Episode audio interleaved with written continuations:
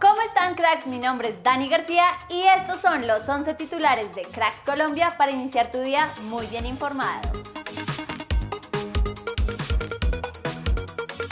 Con un golazo de Lucumí al minuto 76, Tolima le ganó 1-0 a Equidad que los deja como líderes del grupo B con 7 puntos, Medellín segundo con 5, tercero Equidad con 3 y por último Envigado con 1.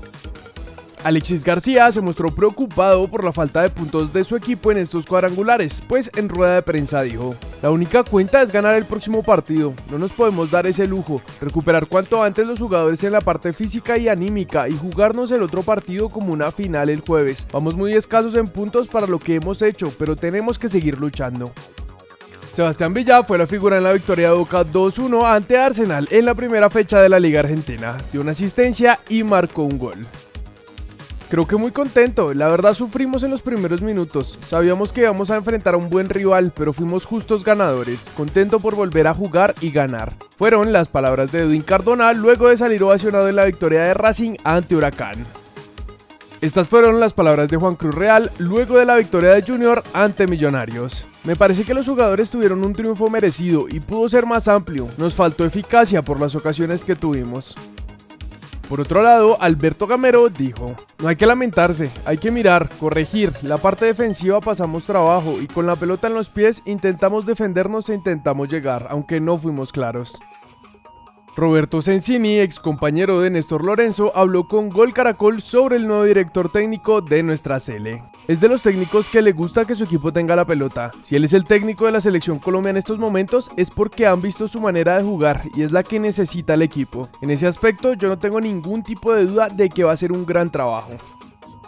Nuestra selección Colombia le ganó a Japón 2-1 por la tercera fecha del torneo Mauri Revelo en Francia, por lo que avanzó a las semifinales del torneo, aunque por ahora tendremos que esperar para saber contra quién se va a enfrentar.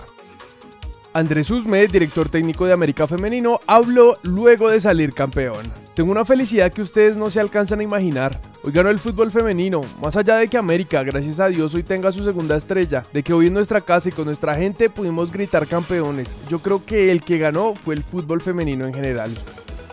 Estas fueron las palabras de Héctor Cárdenas, director técnico encargado de nuestra selección, luego de la victoria ante Arabia Saudita. El balance es positivo, a todos nos afectó la no clasificación al Mundial y este es el punto de partida para que el grupo empiece a construir un nuevo camino de cara al 2026, porque estamos seguros que tenemos jugadores suficientes para volver a una cita mundialista y el grupo hoy lo quiso mostrar. La final del fútbol femenino logró un nuevo récord de asistencia para un partido de esta liga. En total, 37.100 hinchas llenaron el Pascual Guerrero para ver a América ser campeón. Lograron batir el récord de 33.327 personas en la final del 2017 entre Santa Fe y Huila. Eso es todo por titulares. No se olviden que en unas horas publicaremos el segundo video del día para que activen las notificaciones y no se lo pierdan. Yo soy Dani García y nosotros nos vemos en el siguiente video.